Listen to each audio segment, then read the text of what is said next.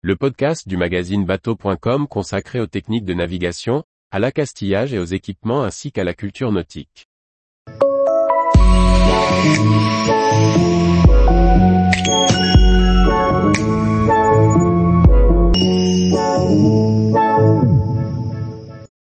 TAEMP, quel changement pour la taxe sur les bateaux de plaisance?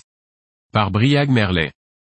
Quelles sont les évolutions en 2023 de la taxe annuelle sur les embarcations maritimes de plaisance ou TAEMP, nouvel acronyme en vigueur depuis le 1er janvier 2022, pour l'ex-3 annuel de francisation De nombreux plaisanciers ont reçu en ces premiers jours de janvier 2023 un avis pour la toute nouvelle taxe annuelle sur les embarcations maritimes de plaisance.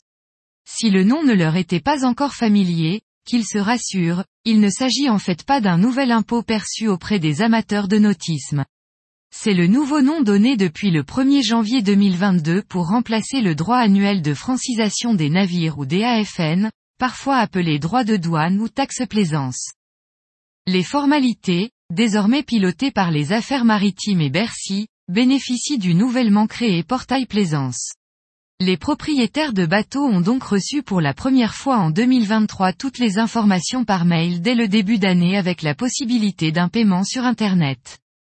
Du côté du taux d'imposition, les plaisanciers auront l'heureuse surprise de constater que le barème ne change pas cette année.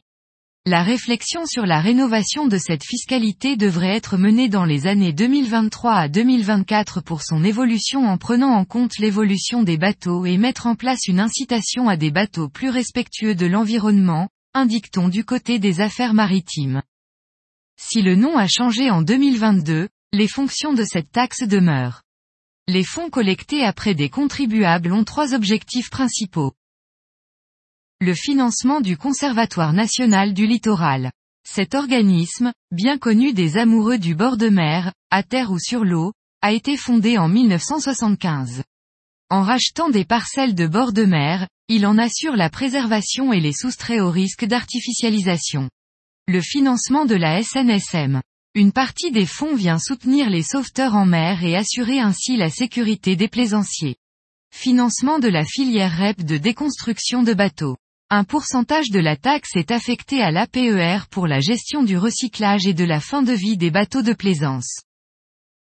Tous les jours, retrouvez l'actualité nautique sur le site bateau.com. Et n'oubliez pas de laisser 5 étoiles sur votre logiciel de podcast.